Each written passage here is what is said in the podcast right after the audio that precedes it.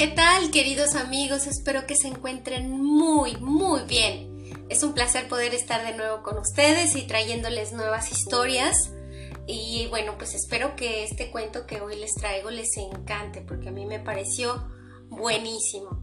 La historia se llama Mariana y es de Inés Arredondo. Mariana vestía el uniforme azul marino y se sentaba en el pupitre al lado del mío. En la fila de adelante estaba Concha Zazueta. Mariana no atendía a la clase. Entretenida en dibujar casitas con techos de dos aguas y árboles con figuras de nubes y un camino que llevaba a la casa y patos y pollos. Todo igual a lo que hacen los niños de primer año. Estábamos en sexto. Hace calor. El sol de la tarde entra por las ventanas. La Madre Paz, delante del pizarrón, se retarda explicando la guerra del Peloponeso. Nos habla del odio de todas las aristocracias griegas hacia la imponente democracia ateniense. Extraño Justamente la única aristocracia verdadera para mí era la ateniense. Y Pericles, la imagen en el poder de esa aristocracia. Incluso la peste sobre Atenas, que mata sin equivocarse a la parte más escogida de la población. Me parecía que subrayaba esa realidad. Todo esto era una sensación que un pensamiento. La Madre Paz, aunque no lo dice, está también del lado de los atenienses. Es hermoso verla explicar, reconstruyendo en el aire con sus manos finas los edificios que nunca ha visto, el esplendor de la ciudad condenada. Hay una necesidad amorosa de salvar a Atenas. Pero la Madre Paz siente también el extraño goce de saber que la ciudad perfecta perecerá al parecer, sin grandeza. Tristemente, al parecer en la historia, pero no en verdad. Mariana me dio un codazo. ¿Ves? Por este caminito va Fernando y yo ya estoy parada en la puerta esperándolo. Y me señalaba muy ufana dos muñequitos, uno con sombrero y otro con cabellera igual a las nubes y a los árboles. Tiesos y sin gracia en mitad del dibujo estúpido. Ah, están muy feos, le dije para que me dejara tan tranquila. Y ella contestó, los voy a hacer otra vez. Dio vuelta a la hoja de su cuaderno y se puso a dibujar con mucho cuidado un paisaje idéntico al anterior. Pericles ya había muerto, pero estoy segura de que Mariana jamás oyó hablar de él. Yo nunca la acompañé. Era Concha Zazueta quien me lo contaba todo. A la salida de la escuela, sentadas debajo de la palmera, nos dedicábamos a comer los dátiles agarrosos caídos sobre el pasto, mientras Concha me dejaba saber, poco a poco, a dónde habían ido en el coche que Fernando le robaba a su padre, mientras éste lo tenía estacionado frente al banco. En los algodonales, por las puertas, al lado del puente negro, por todas partes, parecían brotar lugares maravillosos para correr en pareja, besarse y rodar abrazados sofocados de risa. Ni Concha ni yo habíamos sospechado nunca que a nuestro alrededor creciera algo muy parecido al paraíso terrenal. Concha decía, y se le quedó mirando, mirando, derecho a los ojos, muy serio, como si estuviera enojado o muy triste. Y ella se reía sin ruido y echaba la cabeza para atrás y él se iba acercando, acercando y la miraba. Él parecía como desesperado, pero de repente cerró los ojos y la besó. Yo creí que no la iba a soltar nunca. Cuando los abrió, la luz del sol lo lastimó. Entonces, le acarició una mano, como si estuviera avergonzado. Todo lo vi muy bien, porque yo estaba en el asiento de atrás y ellos ni cuenta se daban. Oh, Dios mío, lo importante que se sentía Concha con esas historias. Y se hacía rogar un poco para contarlas, aunque le encantaba hacerlo. Y sofocarse y mirar cómo las otras nos sofocábamos. ¿Por qué se reía Mariana si Fernando estaba tan serio? ¿Quién sabe? ¿A ti te han besado alguna vez? Tampoco. Así que no podíamos entender aquellos cambios ni su significado. Más y más episodios, detalles, muchos detalles se fueron acumulando en nosotras a través de Concha Zazueta. Fernando tiraba poco a poco por una puntita del moño rojo del uniforme de Mariana mientras le contaba algo que había pasado en un mitin de la Federación Universitaria. Tiraba poco a poquito sin querer, para cuando de pronto se desbarataba el lazo y el listón caía desmadejado por el pecho de Mariana, los dos se echaban a reír y abrazados entre carcajadas se olvidaban por completo de la federación. Ah, también hubo pleitos por cosas inexplicables, por palabras sin sentido, por nada. Pero sobre todo, se besaban. Y él la llamaba linda.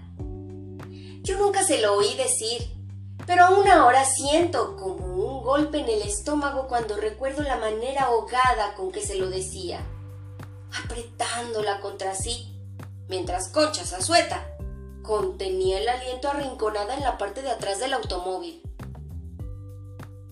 Fue el año siguiente, cuando ya estábamos en primero de comercio, que Mariana llegó un día al colegio con los labios rojo vermellón.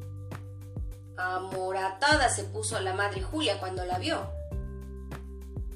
¡Al inmediatamente! ¡A esa inmundicia de la cara! Después Vas a ir al despacho de la madre priora. Paso a paso se dirigió Mariana a los baños. Regresó con los labios sin grasa y de un rojo bastante discreto. ¿No te dije que te quitaras toda esa horrible pintura? Sí, madre. Pero como es muy buena, de la que se pone mi mamá no se quita. Lo dijo con su voz lenta, afectada, como si estuviera enseñando una lección a un párvulo. La madre Julia palideció de ira. No tendrás derecho a ningún premio este año, ¿me oyes? Sí, madre. Vas a ir al despacho de la madre priora. Voy a llamar a tus padres. Vas a escribir mil veces. Debo ser comedida con mis superiores. Y, y... ¿Entendiste? Sí, madre. Todavía la madre Julia inventó algunos castigos más que no preocuparon en lo mínimo a Mariana. ¿Por qué pintada? Era peor que vieran esto, fíjense. Y metió el labio inferior entre los dientes para que pudiéramos ver el borde de abajo. Estaba partido en pequeñísimas estrías y la piel completamente escoriada, aunque cubierta de pintura.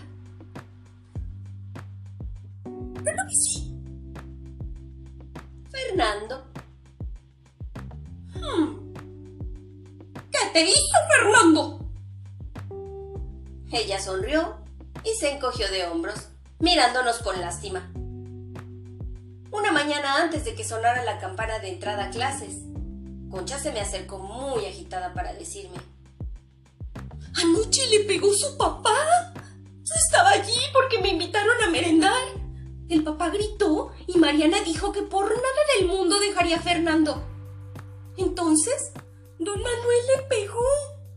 Le pegó en la cara como tres veces. Estaba tan furioso que todos sentimos miedo. Pero Mariana no. Se quedó quieta mirándolo. Le escurría sangre de la boca, pero no lloraba ni decía nada. Don Manuel la sacudió por los hombros, pero ella seguía igual, mirándolo. Entonces la soltó y se fue. Mariana se limpió la sangre y se vio la mano manchada. Su mamá estaba llorando.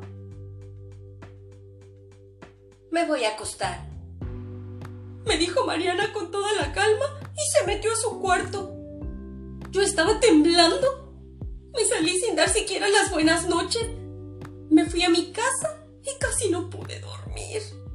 Ya no la voy a acompañar. Me da miedo que su papá se ponga así. Con seguridad que no va a venir.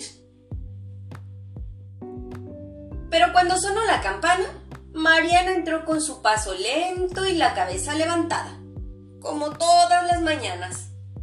Traía el labio de abajo hinchado y con una herida del lado izquierdo, cerca de la comisura, pero venía perfectamente peinada y serena. ¿Qué te pasó? le preguntó Lilia Chávez. Me caí, contestó mientras miraba sonriendo con sorna a Concha. Hormiga, le murmuró al oído al pasar junto a ella para ir a tomar su lugar entre las mayores. Hormiga se llamó durante muchos años a la hormiga zazueta. Golpes, internados, castigos, viajes. Todo se hizo para que Mariana dejara a Fernando y ella aceptó el dolor de los golpes y el placer de viajar sin comprometerse. Nosotras sabíamos que había un tiempo vacío que los padres podrían llenar como quisieran, pero que después vendría el tiempo de Fernando. Y así fue. Cuando Mariana regresó del internado, se fugaron. Luego volvieron, pidieron perdón y los padres los casaron. Fue una boda rumbosa y nosotras asistimos. Nunca vi dos seres tan hermosos, radiantes, libres al fin. Por supuesto que el vestido blanco y los azares causaron escándalo. Se hablaba mucho de la fuga, pero todo era en el fondo tan normal que pensé en lo absurdo que resultaba ahora don Manuel por no haber permitido el noviazgo desde el principio aunque ella hubiera tenido entonces apenas 13 o 14 años, si él no se hubiera opuesto con esa inexplicable fiereza. Ah, pero no. Encima de la mesa estaban una mano de Fernando y una mano de Mariana. Los dedos de él sobre el dorso de la de ella. Sin caricias, olvidadas. No era necesaria más que una atención pequeña para ver la presencia que tenía ese contacto en reposo hasta ser casi un brillo o un peso. Algo diferente a dos manos que se tocan. No había padre ni razón capaces de abolir la lebre realidad inexplicable y segura de aquellas dos manos diferentes y juntas.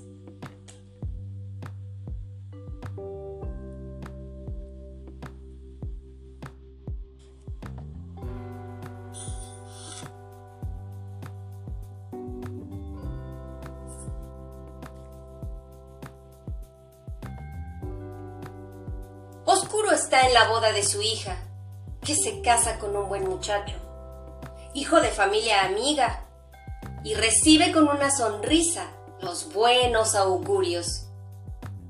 Pero tiene en el fondo de los ojos un vacío amargo. No es cólera ni despecho, es un vacío.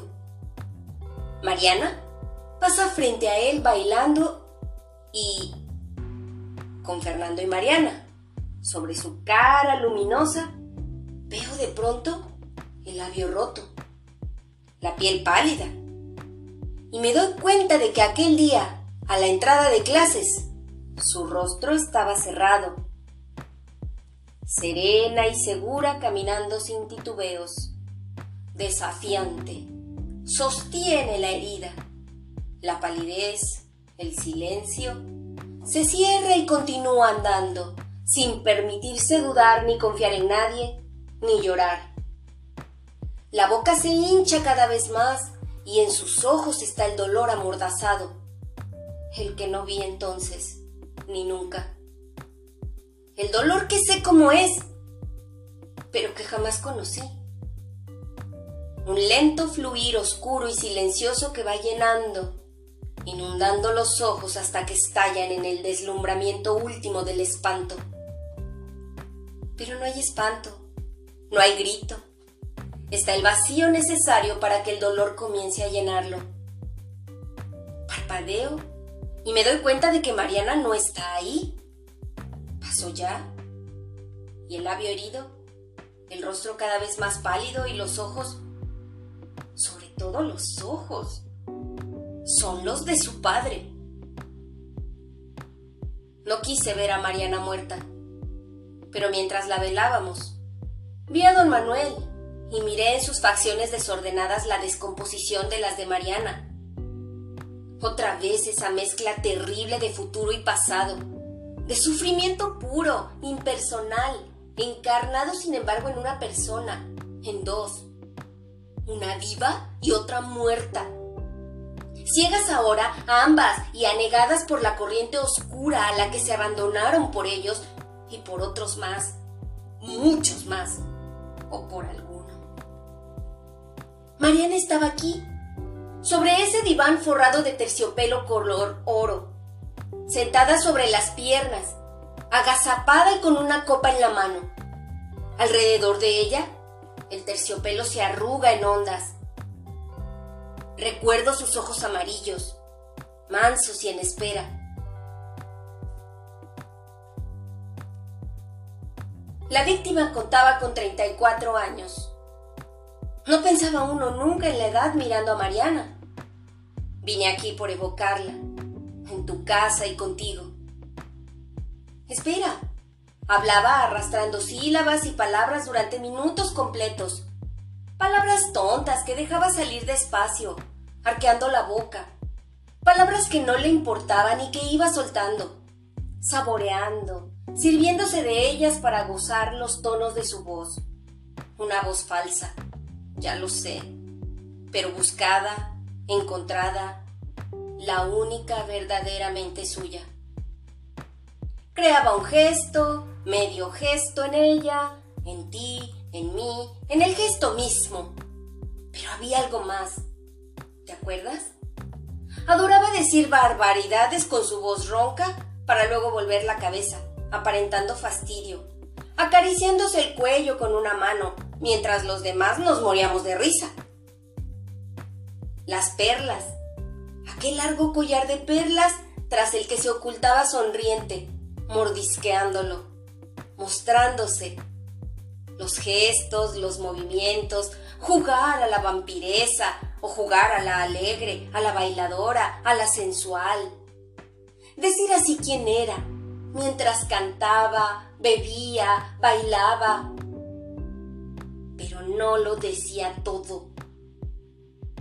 ¿Te das cuenta de que nunca la vimos besar a Fernando?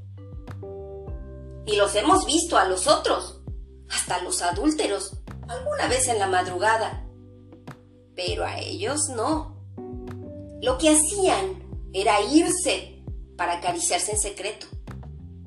En secreto murió, aunque el escándalo se haya extendido como una mancha aunque mostraran su desnudez, su intimidad, lo que ellos creen que es su intimidad.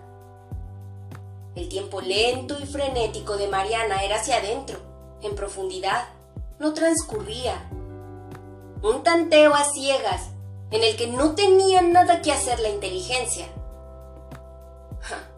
sé que te parece que hago mal, que es antinatural este encarnizamiento impúdico con una historia ajena pero no, no es ajena. También ha sucedido por ti y por mí. La locura y el crimen.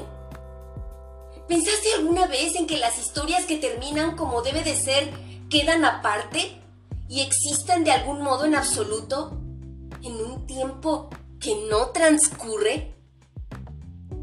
Husmeando, llegué a la cárcel. Fui a ver al asesino ese es inocente. No, quiero decir, es culpable, ha asesinado, pero no sabe. Cuando entré, me miró de un modo que me hizo ser consciente de mi aspecto, de mis maneras. Elegante. Cualquier cosa se me hubiera ocurrido menos que me iba a sentir elegante en una celda, ante un asesino. Sí, él la mató. Con esas manos que muestra aterrado, escandalizado de ellas. No sabe por qué, no sabe por qué, y se echa a llorar. Él no la conocía. Un amigo, viajero también, le habló de ella. Todo fue exactamente como le dijo su amigo, menos al final, cuando el placer se prolongó mucho, muchísimo, y él se dio cuenta de que el placer estaba en ahogarla. ¿Por qué ella no se defendió? Si hubiera gritado o lo hubiera arañado, eso no habría sucedido.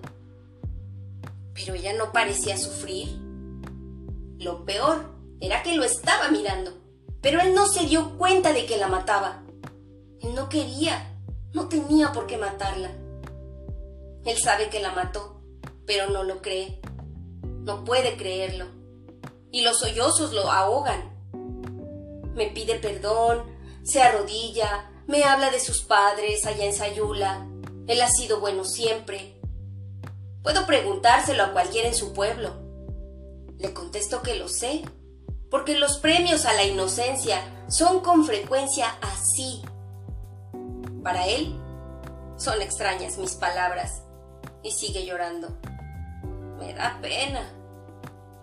Cuando salgo de la celda está tirado en el suelo, boca abajo, llorando. Es una víctima. Me fui a México a ver a Fernando.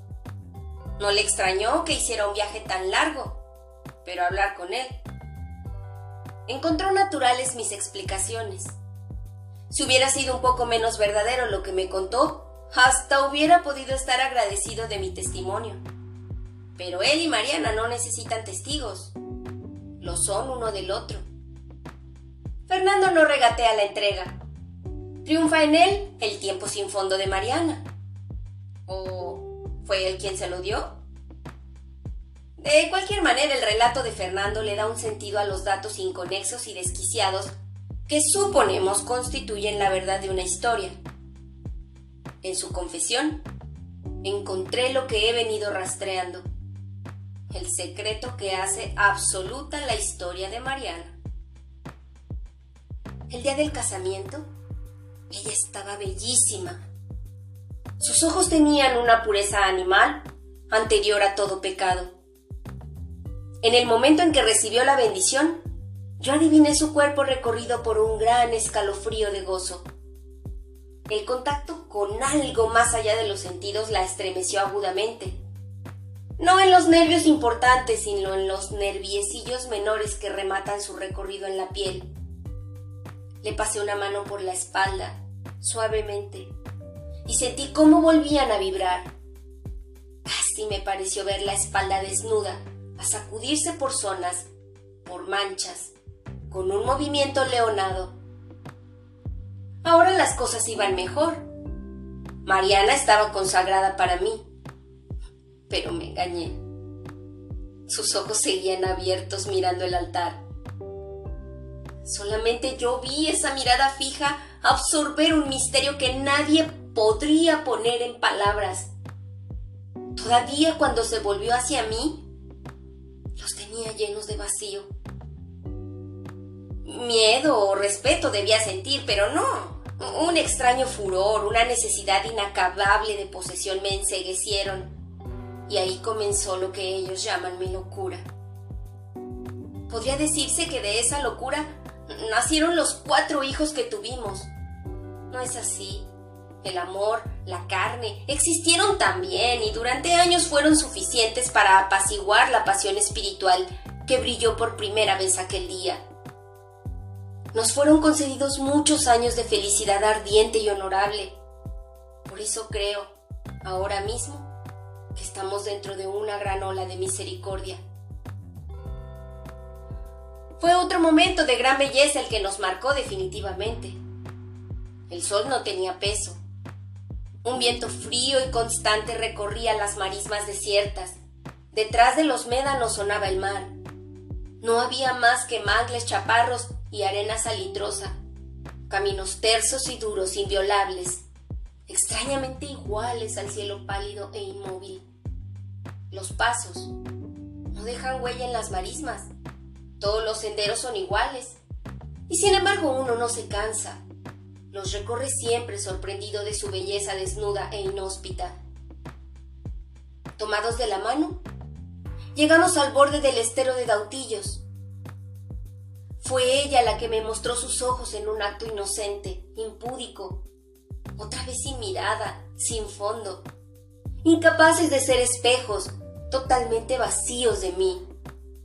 Luego los volvió hacia los médanos y se quedó inmóvil. El furor que sentí el día de la boda, los celos terribles de que algo, alguien, pudiera hacer surgir aquella mirada helada en los ojos de Mariana. Mi Mariana carnal, tonta. Celos de un alma que existía, natural y que no era para mí.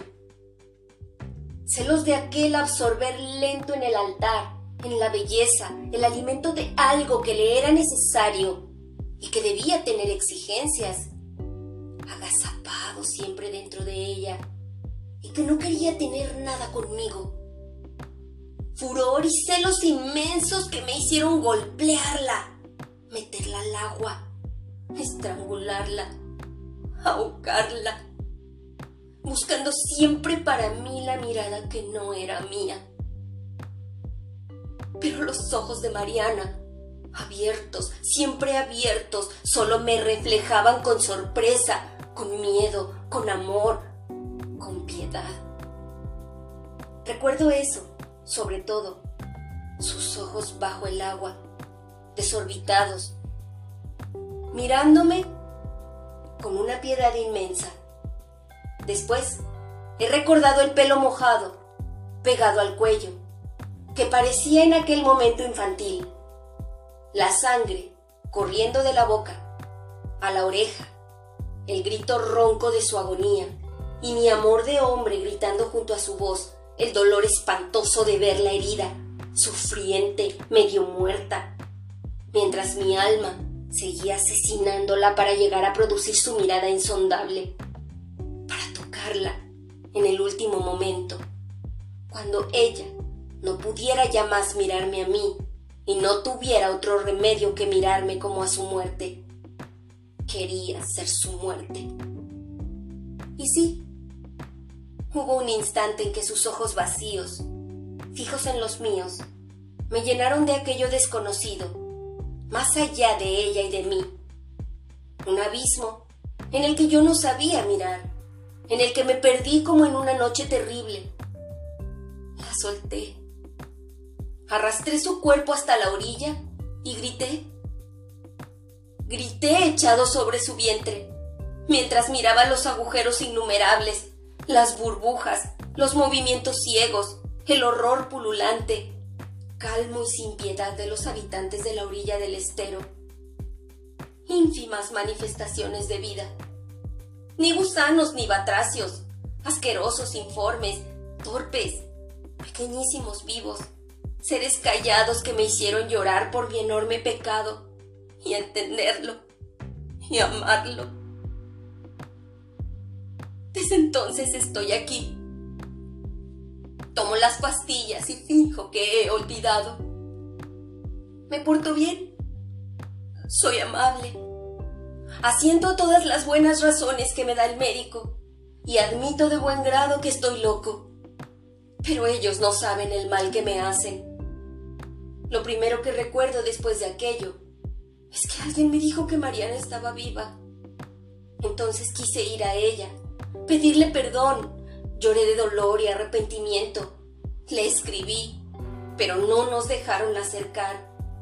Sé que vino, que suplicó, pero ellos velaron también por su bien y no la dejaron entrar. Decían que la nuestra era una pasión destructiva, sin comprender que lo único que podía salvarnos era el deseo, el amor, la carne que nos daba el descanso y la ternura. A mí a fuerza de tratamiento, terminaron por quitarme todo lo que me hacía bien. Sexo, fuerza, la alegría del animal sano, y me dejaron a solas con lo que pienso y nunca les diré. A ella, la abandonaron a su pasión sin respuesta. Luego, les extrañó que comenzara a irse a los hoteles, sin el menor recato, con el primer tipo que se le ponía enfrente. Cuando una vez dije que era por fidelidad a nosotros que hacía eso, que no le habían dejado otra manera de buscarme, se alarmaron tanto, que quisieron hacerme inmediatamente la operación. Por mi bien y salud me castrarán de todas las maneras posibles, hasta no dejar más que la inocente y envidiable vida primitiva, verdadera, la de los seres que pueblan las orillas de los esteros. Me alegra poder decir lo que tengo que decir antes de que me hagan olvidarlo o no entenderlo. Yo maté a Mariana. Fui yo. Con las manos de ese infeliz Anselmo Pineda, viajante de comercio. Era yo, ese, aquel al que Mariana buscaba en el cuerpo de otros hombres. Jamás nadie más la tocó que yo. Fui yo su muerte. Me miro a los ojos, y por eso ahora siento desprecio por lo que van a hacerme pero no me da miedo.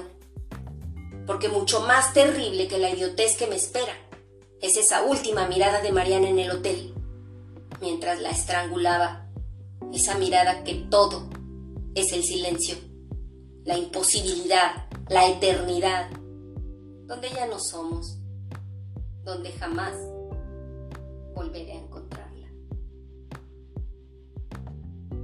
Y este es el fin de la historia.